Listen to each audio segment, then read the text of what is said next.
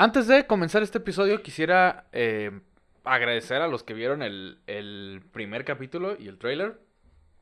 Eh, gracias por, por, apoyar, por echar porras. Eh, me dejaron ahí unos, unos comentarios, unas sugerencias. Eh, porque no saludo. porque digo muchas groserías innecesarias. Recuerdan que le mandé saludos a un, a un sujeto que era seguidor de... Bueno, no saludos, le dejé, le dejé una casi mentada de madre a un sujeto que era fan de Jodorowsky, por el que les comenté que, que había conocido y había dado con todo el tema. Eh, pues ese güey no escuchó el, no escuchó el podcast. Pero otro güey sí. Y también es seguidor de Jodorowsky y me mentó mi madre. Yo no sabía que él era seguidor de Jodorowsky. Entonces eh, se logró uno de los cometidos, que es un poquito picarle la costilla y divertirnos con eso. Entonces, eh, pues es eso. Gracias. A los que me echaron, me echaron por ahí un mensajito de de, ah, ya escuché tu podcast y me causó, me causó gracia o que les gustó o lo que sea. También muchas gracias. Eh, gracias de verdad. Me tocaron mi corazón. Mientras, mientras los pueda hacer reír un rato, de eso se trata, ¿no? De que podamos hablar de estos temas hasta quizá, hasta quizá un poco incómodos, eh, con humor, entonces, pues bueno, si los hice reír, qué chingón. Esa es la, esa es la intención. Gracias por mandarme un mensajito. Eh, y yo sé que aún no somos muchos los que, los que nos sumamos a este, digamos que club podcastero. Eh, pero los que estamos, creo que estamos a toda madre. Ya, si vamos creciendo, qué chido. Si no, pues no pasa nada. Estamos, por mientras estamos, creo que a gusto. Eh, Ah, sí, y gracias también a los que me quisieron dar observaciones. Yo sé que lo hacen con, toda la buena intención. Em, por ahí me, me... Ah, bueno, quien me dijo lo de que por qué no saludo, también me dijo que debería tener un, un saludo, este, como, como una marca para saludarlos, ¿no? Eh, y no quiero, no quiero. Gracias por el comentario, pero la verdad no quisiera... Eh, esto se convirtiera en eso, ¿no? No quisiera ser el que lo saluda como, hola cachorros, ni eh, criaturitas o ternuritas, o no sé cómo, no sé, no, no, no me, no me nace, no siento que es algo que yo haría, entonces por eso mejor me ahorro los saludos y me voy directo al, al tema. De hecho, este, este pequeña introducción solo la estoy haciendo porque, eh, pues bueno, me, me acariciaron mi corazón. Me hicieron sentir bonito de que me mandaron mensaje y me dijeron dos, tres cosas. Eh, entonces, bueno, gracias. De hecho, esto quizá no se vuelva a repetir. Ah, también me dijeron que, que metiera una sección de... ¿De anuncios? De... Sí, como comerciales, como, como unos... Una sección de anuncios. Y este... Esa no la descarto. Esa creo que puede ser. El problema va a ser encontrar a alguien que quiera que su marca se relacione con un güey que en su primer capítulo de podcast se puso a hablar de lectura de anos y hasta les dio un tutorial de cómo de cómo hacerlo ustedes mismos. este, pero no estoy cerrado a esa opción. Si tú estás escuchando esto y quieres que por alguna razón quieres que yo te mencione o lo que sea, patrocínanos. Que me, eh, y aparte admiro cuánta verga te puede valer tu marca. este, pero bueno, es eso. Gracias por esas sugerencias. Nada más, me dio sentimiento, me acariciaron mi corazoncito. Eh, que me hayan echado porras y eso, qué chingón. Eh, y ahora sí, ya. Fin del, pequeño, no sé si intro, ese paréntesis con el que empecé esta madre. Vámonos. Eh, ¿Cómo empezaba esto? ¿Ven por qué no saludo? ah, ok, ya. todos todos los días percibimos una, una, una cantidad de información enorme, una cantidad enigmadamente indignante de información en forma visual. Eh, recibimos carteles, recibimos memes, eh, percibimos comerciales en la TV, percibimos comerciales en YouTube, un chingo de comerciales en YouTube, neta, ya bájenle su pedo. Eh, recibimos folletitos de estos que te dan cuando andas en el centro y te dicen que vayas a una casa de masajes con chicas eh, que te pueden hacer un masaje con jalapeño al 3x2. eh, la basura que te llega del centro comercial a la casa y te dejan las promociones, todas esas cosas es información que percibimos de manera visual. Eh, entre un largo, etcétera, ¿no? Los ejemplos son infinitos. Pero además existen cosas eh, que no vemos de forma consciente o intencional. Y existe, perdón, existe esta información que percibimos y que pasamos por alto, ¿no? Ay, perdón, esta cosa tiene mucho gas. Ahí está. Este... Ok. Ya se habían hecho famosos. Y yo creo que la mayoría de los que estamos escuchando esto, de los que están escuchando esto y, de mí, eh, ya sabemos que existen estas cosas llamadas mensajes subliminales. Los mensajes subliminales eh, los puedes presuntamente ver en películas de Disney, eh, que aparecen en comerciales. Se, supone que por alguna otra razón siempre, siempre estos mensajes subliminales eh, tienen que ver con cosas sexuales o con cosas satánicas. No sé por qué pinches, pero está bien. Que de hecho eh, dicen que si te fijas en, en que las florecitas en la película del Rey León cuando está jugando Nala o Lana o cómo se llama la leona eh, con Simba que tienen forma de pene y aparte si tú ves en las nubes dicen sex y ese tipo de cosas que la neta no estoy seguro de si creer. No estoy seguro de si pensar que un güey que estudió animación o que estudió para dibujar y llegó a, trabajar para Disney en sus momentos chidos, no ahorita que solo están haciendo un desmadre y un cagadero con los personajes que ya tenían. Eh, pero si tú llegaste a ese nivel y te encargas de dibujar para Disney, se supone que debe ser primero que nada una pistola. Eh, y supongo que si tienes esta mentalidad de prepa o de secu, no, no lo podrías lograr. Eso de dibujar, de dibujar penes y escribir sexo en, en... Yo lo hacía en secundaria, en las libretas de mis compañeros. Suena algo más que haría mi yo de secundaria, algo que haría un, un dibujante profesional de, de, de Disney. Aparte, ¿eso qué? O sea, ¿tú, tú ves sexo y en automático piensas que quieres coger o qué, qué chingados. Eh, no entiendo. Sí, sé que hay formas de meter eh, un subtexto, digamos, pero se me hace un poco absurdo pensar que el hecho de que las nubes parezcan que dicen sexo te van a hacer algo. Eh, entonces, bueno, X. Eh, presuntamente un mensaje subliminal es información que está ahí, pero a la vez lo percibimos como que no está. Eh, con la intención de que veas, leas o escuches algo, que no lo notes, que, pero que tu cerebro lo pueda almacenar en un subconsciente. Em, se supone que tú vas caminando y tú decide tu cerebro qué hacer con toda la información que percibes. Hay cosas que están más o menos escondidas, pero que están ahí y tu cerebro sí las puede interpretar. Y pues él decide qué es lo que quiere guardar y qué es lo que quiere mandar a la verga. En este caso, eh, dependiendo de lo relevante que sea para ti como persona, de manera personal o como especie también, tu cerebro puede decidir, ah, bueno, esta información la voy a mandar poquito a la verga, esta información la voy a mandar más bastante a la verga, eh, o como el mío que manda todo a la verga y no recuerdo nada. Entonces, eh, se supone que así funciona el cerebro, manda cosas a la verga en mayor o menor cantidad. a veces solo unos gramos de verga, a veces toneladas de verga, pero manda cosas a la verga y las otras no las manda a la verga, las deja ahí porque le parece que sean útiles que la tengas presente. Pero existe esta zona gris en donde dice, bueno, esto no estaba tan presente ni nada, pero lo voy a poner para acá. Se supone que sí funciona el subconsciente. Es como esa área gris. Em, y bueno, eh, se supone, ¿no? Según mis super investigaciones que hago, ya saben, bien informados.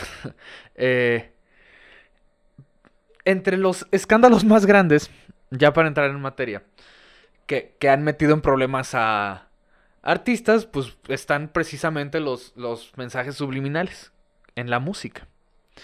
¿O oh, sí? Eh, tú que nos estás escuchando, quizá estás escuchando este podcast y tengamos nosotros mensajes subliminales y tú no lo sabes. Yeah. Eh, mm, No sé, yo nunca me atrevería a hacer un mensaje subliminal. ¿O sí? Pero en la música se, se, han, venido abajo hasta carreras, ¿no? Por presuntos mensajes subliminales en canciones. Pero, ¿cómo se ponen los mensajes subliminales en la música? Podrías estar tú preguntando, chamaco metiche. Eh, pues diciéndolos al revés. Claro que sí, cómo no. Eh, si tú pones el mensaje normal, sería muy obvio. Satanás y las personas que se encargan, los malvadísimos que se encargan de poner mensajes subliminales, no quieren ser tan obvios. Sería muy teto que tú estés escuchando despacito, este Daddy Yankee diciendo estupideces en el micrófono y de repente por abajo del beat escuchas una voz despacita, despacita, jaja, diciendo sexo, ten sexo, alaba a Satanás. Pues no, sería solo sería de subirle el volumen para darte cuenta que está ahí. Y eso no es suficientemente malvado. Los mensajes subliminales los tienen que hacer al revés. Graban el mensaje de lo que te quieren decir y en postproducción los voltean haciéndolo sonar más o menos así.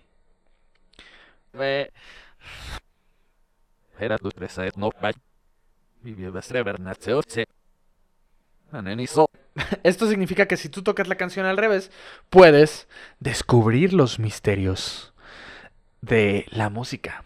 Y así sabrás que Gloria Trevi y Justin Bieber comparten conocimientos Illuminatis.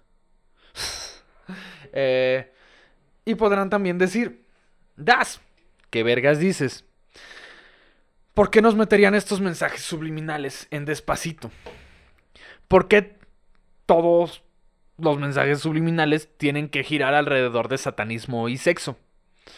¿A quién se le ocurrió poner música al revés para descubrir esto? ¿Por qué mi tío me pide que me cambie mientras me observa desde el closet vestido de Batman? ¿Por qué? Pues, no te preocupes, Squinkle preguntón que tiene que ir al DIF inmediatamente. Yo resolveré todas tus dudas en este episodio de Das Podcast. Que, eh, si no te quedó ya claro, y tienes también problemas de atención, pues se trata sobre los mensajes subliminales. los mensajes subliminales, ya le pegué al micro.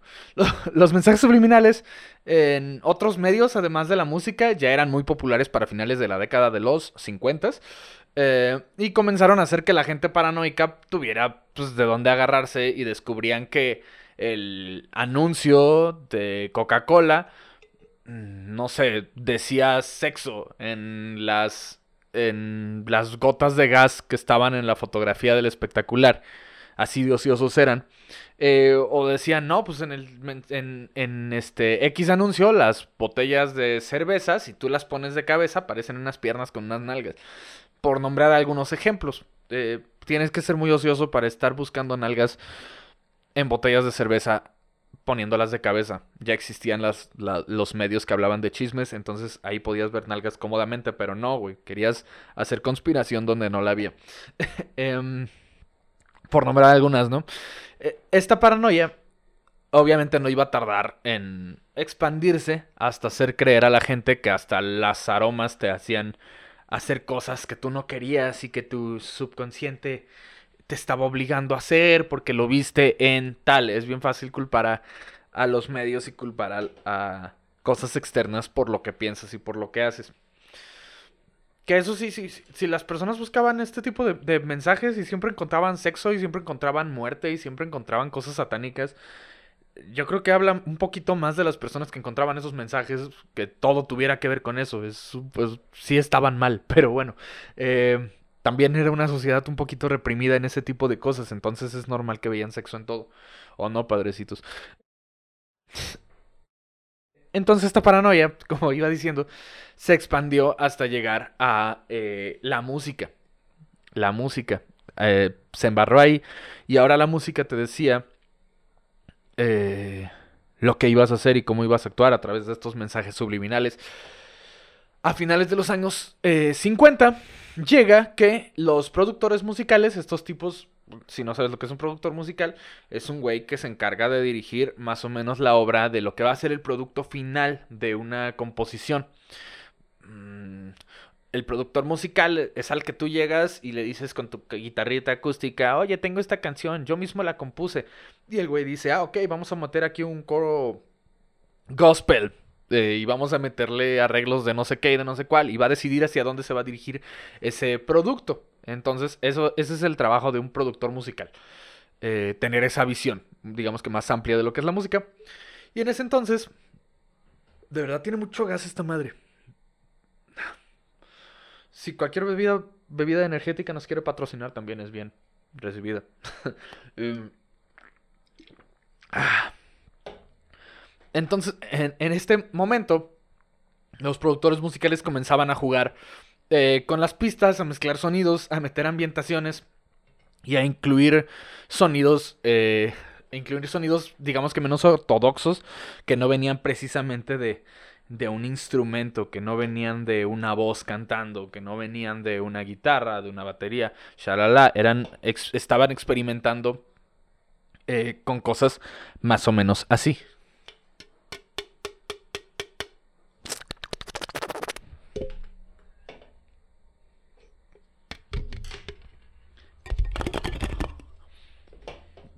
No sé, esa es una versión de... Esto es más como una CMR, pero estaban experimentando el chiste, se entendió. el chiste es que experimentaban con sonidos eh, que no eran necesariamente música. Y eso fue creando las bases para lo que después se convirtió en la música electrónica y en los métodos de sampleo. Todo esto porque los productores musicales de ese entonces estaban intentando demostrar lo que se podía ahora hacer, para ellos una novedad, lo que se podía hacer entre eh, las grabaciones y la llegada de los nuevos formatos como era el vinil y el cassette, así como ahora los productores intentan explotar, intentan demostrar y, este, explorar, sí, creo que es la palabra explorar. Intentan explorar sobre todos los terrenos de lo que se puede hacer utilizando algo sencillo como un teclado y una laptop en este entonces pues era todo, ah, apenas podemos grabar, ah, entonces también podemos hacerle esto, también podemos hacer aquello. No voy a volver a hacer esa muestra de ASMR. Me disculpo por ese, ese pobre ejemplo. Me disculpo por ese pobre ejemplo, estúpida alarma. Me interrumpiste. De, de lo que hacían los productores. soy, soy, un, soy malo enseñando, al parecer. Em, entonces, ¿en qué iba? Ah, sí, en esta década eh, para esta década, la boy band del momento, una boy band eh, muy famosa llamada Los Beatles, decidieron buscar un refresh en su sonido e incorporar algo de este, un nuevo estilo francés que estaba basado casi completamente en lo que se le llamaría después como samples y se llamaba eh, música concreta. Escuchen, por cierto, lo que es la música concreta. Yo no les voy a poner aquí un pedazo. Bueno, sí, igual les voy a poner aquí 10 segundos de música concreta.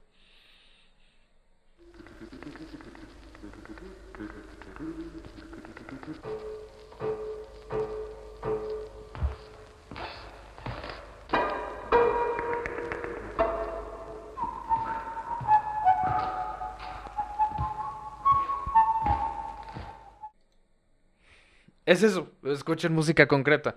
Es rarísimo, pero eh, si lo escuchan ahorita ya en retrospectiva, creo que entiendes eh, que eran los primeros pasos para que llegaran cosas increíbles como después lo fue Daft Punk, eh, que también son franceses, de hecho, los odio, malditos. y entonces fue John Lennon, John Lennon, que como cualquier buen artista usaba un pinche verguísimo de drogas. Usaba muchas drogas, usaba todas las drogas, usaba drogas, sí, usaba drogas, eh, usaba todas las drogas que te puedas imaginar. Esa droga que estás pensando en este momento, John Lennon lo usaba. Eh, y pues ese güey, drogadísimo, porque usaba muchas drogas, estaba escuchando la canción de Tomorrow Never Knows. Tomorrow Never Knows. Esta canción de Tomorrow Never Knows, claro que la había escuchado más de una vez, porque es una canción de los Beatles. Es una canción de su grupo Los Beatles y la estaba escuchando al revés. Eh, entonces imagínense lo puestísimo, lo drogadísimo y lo mal que tienes que estar como para ponerte a escuchar tu propia música en un, en un, este, en una de estas consolas al revés, jalándole con el dedito, así, no mames. Eh, Y deci- decidió entonces experimentar con esto de la música concreta que les acabo de medio mostrar en una canción llamada Rain del álbum Hey Youth de 1968 con la intención de que esta canción Rain fuera toda la canción de Tomorrow Never Knows pero al revés, o sea, sí. Eh, entonces se lo pide a George Martin. George Martin, si no sabes quién es, es un verdadero genio. Es eh, famosísimo por haber sido el productor de los Beatles. Y eh, él fue el, el que inventó, slash, descubrió este pedo del, del tocar las canciones al revés. Produjo un chingo de música, ha influido un chingo de productores. Y es conocido como el quinto Beatle. eh, porque si no conoces a los Beatles, estos güeyes eran cuatro. Entonces, este güey, por haber sido su productor, es el quinto Beatle. Así de creativo está el, el apodo. y este güey le dijo a John Lennon cuando le, solicitó esto, le dijo, Nel vato, estás muy drogado, bájale a tu mame. Eh, no, no chingues. Pero le dio chance, fíjense qué sangrón este güey. O sea, pinche mamón, sangrón, payaso, grosero este señor. Pelafustán, barbaján, balagardo, lerdo, majadero. que, que le dijo esto a John Lennon. Le dijo que se vaya a la verga. Pero lo dejó incluir el último verso al revés en la canción Rain. Con esta técnica eh, que después sería conocida por los productores como backmasking. Backmasking. La técnica. Que si lo piensas backmasking, es masking, de enmascarar, back al revés. Eh, suena como el nombre de un villano de Marvel. O al menos así lo escucho yo. Perdón, soy teto. Y, ahí quedó. La gente supo que podía agarrar eh, su tornamesa. La tornamesa. Si tú eres demasiado joven, eh, una tornamesa es eh, como lo que sería ahorita el Spotify o tu, tu reproductor del teléfono, pero para boomers. Y era una chingaderota. Eh, y ahí ponían los vinilos. Que si no sabes lo que es un vinilo, porque también eres demasiado joven, un vinilo es como un CD, pero grandote y negro y se daña en chinga. Este. Si no sabes lo que es un CD, en ese caso ya no te puedo ayudar. Ya vete un poquito a la verga. Eh, búscalo en Google. Búscalo en Google. Ponían los vinilos y los jalaban con la mano hacia atrás, en el sentido contrario en el que naturalmente una aguja reproducía lo que tenía grabado el vinil. Y hacían así sonar la canción de The Beatles y decían, ¡ay, mira! ¡Qué padre! Esta parte la grabaron al revés. ¡Ah, qué originales y qué creativos! Que en realidad en la época sí lo eran. Eh, la escuchaban y decían, ¡ah, mira qué bonito! Muy chingón, muy psicodélico, órale. Eh, y ya. Pero lo que no sabían los Beatles era eh, que después iban a desatar una oleada inmensa de gente muy pero muy paranoica, muy pero muy pendeja eh, y sobre todo mequísima. Mequísima. Mequisísima. y eh, una lista interminable de, conspiranoicos comenzaría el 12 de octubre de 1969 cuando GIF, eh, GIF con W, trabajaba en una emisora de radio llamada WKNR en Michigan y respondió a una llamada anónima. Ya saben que responder llamadas anónimas nunca funciona para nada. Es una mierda y solo te ofrecen paquetes.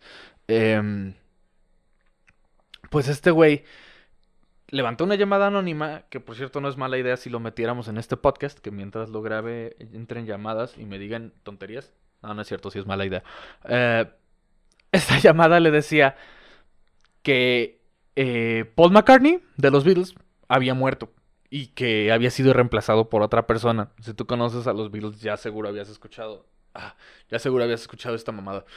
Entonces había sido reemplazado por una persona que se parecía mucho. Y para demostrar lo que, lo que este güey decía, eh, el, el oyente insistió en que GIF, este locutor de radio, pusiera la canción Revolution 9 hacia atrás, una canción de los Beatles. Y entre más palabras, eh, cuando la escuchabas al revés, al parecer decía eh, Turn me on, Dead Man, repetidas veces. Turn me on, dead man. Turn me on, dead man. Turn me on, dead man. eh, que para los que no saben inglés y no son interlingua como yo, significa excítame, hombre muerto. Vamos a escuchar un pequeño pedacito de cómo sonaba este mensaje subliminal. Turn me on, dead man. Ahí está. Y eh, los fans de los Beatles creían que era una señal de que McCartney realmente estaba muerto. Y los teléfonos con nuevas evidencias no pararon de sonar. Eh, la gente estaba choqueada y marcaba así de, ah, yo también encontré un mensaje subliminal en otra canción. Y más o menos como si eres muy joven, como Avril Lavigne.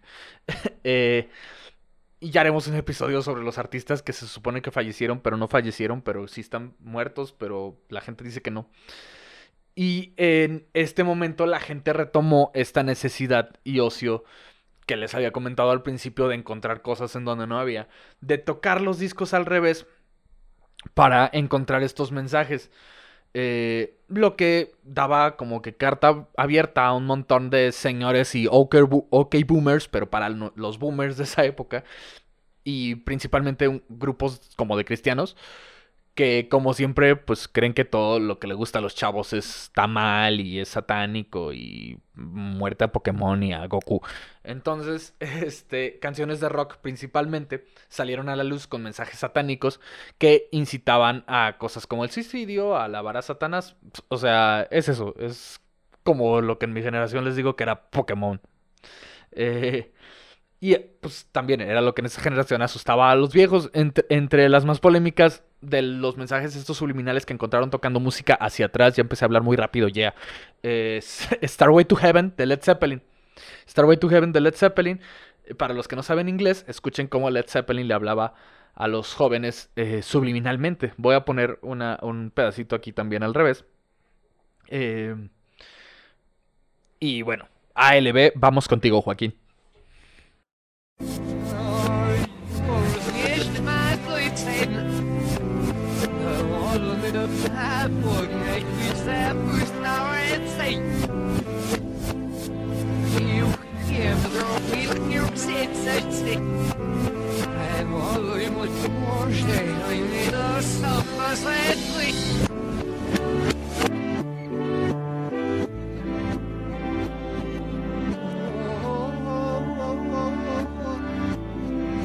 Ahí está. ¿Qué dice? eh, se supone que dice, oh, Here's, oh, my, here's sweet my, sweet Satan, the one whose the little one path, whose little make path would make me sad, His power whose power is Satan. He'll, He'll give those with him 666. There was a little, there was a little tool shed where he made us Eh, suffer. where sad he made us Satan. suffer, sad Satan. Eso dice. Que, si no son interlingua como yo, significa. oh aquí, mi dulce Satán, aquel cuyo estrecho camino me hiciera triste, cuyo poder es de Satán. Mensaje más pendejo.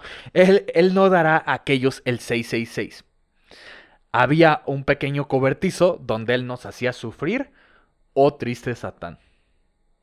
Ah, sí, es un mensaje muy elocuente, muy claro. Eh, es- es- este fue uno de los mensajes más escandalosos porque era bastante largo. Eh, las demás canciones solo dicen frasecitas cortas como Love Satan aislado y luego 666 y luego, o sea, mamadas así. Este como era un mensaje que lo lograron conectar más largo o que en realidad sí es un mensaje subliminal, no lo sabemos. Jim Page, el guitarrista de esta banda, es un güey bastante ocultista. Eh, du- durante, du- durante los años, perdón, los dones siguieron buscando estos mensajes subliminales en la música. Eh, incluso hubo muchos músicos que se burlaban de estos OK Boomers eh, insert. Ok. Eh, dije OK Boomers. Puto Google. Hubo, hubo músicos que, que se burlaban de estos güeyes, insertando mensajes a propósito. Uno de ellos fue Frank Zappa. Otro caso muy sonado que llevó a estas acusaciones de mensajes subliminales a otro nivel fue el caso de una banda, eh, creo que de finales de los 70s, llamada Judas Priest, a la que incluso unos padres los demandaron y les echaron la culpa por el suicidio de su hijo. Eh, se supone que si tocabas al revés una canción que su hijo escuchaba mucho que se llamaba Stained Class. Eh, tenía un mensaje oculto, pendejísimo para variar, que decía Do it. Si tú escuchabas la canción y lo ponías al revés, eh, repetía muchas veces alrededor de la rola al revés eh, un mensaje que decía Do it. Así, simplemente. Y obviamente no fueron culpables. O sea, sí hubo hasta creo que un juicio y una campaña muy dura en la que pues se, se intentaba detener que las bandas rockers metieran estos mensajes. Eh, y se encontró evidencia de que, de que el morro que se suicidó por este mensaje subliminal en realidad era un güey que creció en un, violen en un violento entorno, eh, que su casa era un lugar en donde, pues, era, era, un entorno en donde se propician estas cosas, ¿no? Se propicia que un morro se haga eh, sad y se haga depresivo y se haga eh, violento. Entonces, estos ojetes aprovechando que la gente ya veía eh, sataneses en donde sea, decían, maldito Judas Priest, eh, mataste a nuestro hijo, mientras al escuicle lo maltrataban y no le prestaban atención y lo tenían ahí, ahí nomás como peor que perro. Eh, recordemos que en esta época no había smartphones, ni PlayStations, ni podías como eh, curar la depresión viendo la cuenta de Instagram de quién sabe, Bárbara Regil y esas cosas, porque obviamente no te vas a suicidar si ves esas frases motivacionales eh, en Instagram. Y pues también, ¿qué clase de interpretación es esta de que escuchas un mensaje subliminal que te dice hazlo, hazlo, hazlo, eh, y eso significa que te ibas a suicidar? No sé si es más como un mensaje para coger o porque el morro no se puso mejor a hacer el aseo, yo qué chingado sé, pero hazlo es algo muy abierto, hazlo y te suicidas, es una mamada. Eh, pero bueno, en México también tenemos. Eh, tenemos como que nuestros mensajitos subliminales, porque no nos podemos quedar atrás en copiar chingo de mamadas. La gente también es sopenca. Entonces, eh, pues al menos las bandas que comentamos ahorita de mensajes subliminales eran de rock y fueron importantes para esa época como internacionalmente. Nuestros padres se espantaban a los abuelos escuchando metal, ¿no? Y ahorita no. Ahorita los padres rockeros se espantan porque el hijo escucha guaina y esas cosas. Entonces, pues bueno, eh, les repito, es generacional ese pedo. Eh, en nuestro bello país hemos encontrado mensajes, hemos encontrado mensajes subliminales en cosas mucho más mequísimas y mucho más pendejas y horribles como Gloria Trevi. eh, que metió intencionalmente para llamar la atención eh, mensajes en, en, una canción que de hecho la empieza así. En RBD, quienes tenían un chingo de mensajes subliminales al parecer. Eh, al parecer Anaí, bueno, Mia Colucci y, y, toda esa bola de güeyes, no me acuerdo de los nombres. eh, me acuerdo de Mia Colucci. Pero al parecer estos güeyes eran unos discípulos de Satanás así, pasados de verga, porque tenían un chingo de mensajes subliminales. Eh, incluso uno de ellos dice dice que mates al papa y que no comulgues sangre. Sí. Eh, ¿Qué más hay? Tenemos... Ah, sí, el osito gominola. El osito gominola también, también tiene mensaje subliminal. También algún ocioso puso la rola del osito gominola al revés. Eh, Cristian Castro tiene uno en el que sale diciendo, Dios sálvanos, nunca oremos. Y no entiendo por qué ese mensaje es satánico. Dios sálvanos, nunca oremos. What the fuck?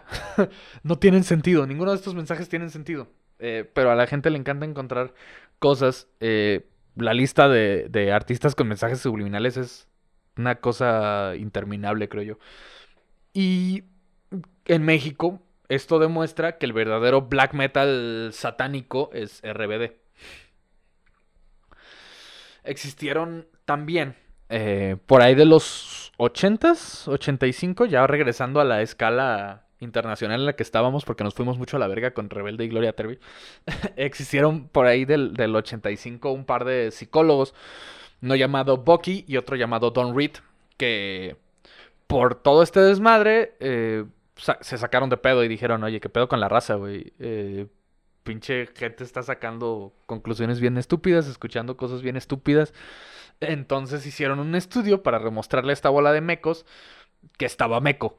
Eh, y que debe ser un hipermeco bobo melolengo sopenco idiota soquete eh, barbitonto lerdo sí sí sin ofender y usaron el salmo el salmo 23 de la Biblia y la canción Another One Bites the Dust de, de Queen no sé si lo pronuncié bien Marta de baile corrígeme por favor pero Another One Bites the Dust de Queen, mezclada con el Salmo 23 de la Biblia y varios sonidos adaptados eh, en plan de esta música francesa para este experimento. Entonces, como era de esperarse, no encontraron absolutamente pinches nada que relacione que los mensajes subliminales y que los mensajes invertidos, eh, como esto, esto del backmasking, backmasking tenga alguna influencia en, en, el comportamiento de las personas, de estos ratones que agarraron para, para hacer este estudio. Y es eso, es eso. Eh, mensajes subliminales van a seguir encontrando la gente para siempre porque, porque nos encanta ese tipo de pinche intriga. De hecho, haciendo esta, esta pequeña investigación que la intenté comprimir lo más posible para no hacer un, capítulo tan larguísimo, pero encontré que hay canales de YouTube que se dedican exclusivamente a encontrar eh, mensajes subliminales en la música. Cada que sale una canción y se pone de moda, ya tienen mensajes subliminales de la tusa. Hazme el vergo favor, cabrón. eh, pero pues bueno, con esto vamos a concluir ya el, podcast de hoy. Bueno, vamos concluyéndolo eh, con, este pedo. Si sabes de alguien que esto le pueda interesar, pues bueno, ya échale ahí una compartidilla. Dile, ah, mira, encontré este pedo. ¿Tú qué, ¿Tú qué crees que rebelde satánico? Te encontré este pedo. O a ti que te gustan los Beatles y Led Zeppelin, encontré esta madre. Y así vamos haciendo que este clubcito podcastero crezca un poco si, si te interesa un poquito más de ayuda visual, tanto está el, canal de YouTube como en, en, el Instagram y en Twitter. Voy a estar compartiendo algunas cosas relacionadas con los episodios para enriquecer porque después de que lo saco me encuentro con más cosas que digo, no mames, esto lo hubiera metido, entonces voy, a subir algunas, algunas cosillas también a, esas redes que están en la descripción de este video, de este capítulo del podcast. Eh, y pues ya, no, no, sean pelmazos, no busquen cosas donde no hay. Desafortunadamente la gente meca les sobra hocico para, para hablar. Eh, tiene una pinche bocaza. Entonces, pues bueno, vamos a dejarnos de estas mega mamadas. Acuérdense que todo comenzó por una llamada anónima de un paranoico valiendo verga la vida. Eh, y pues, pues es eso.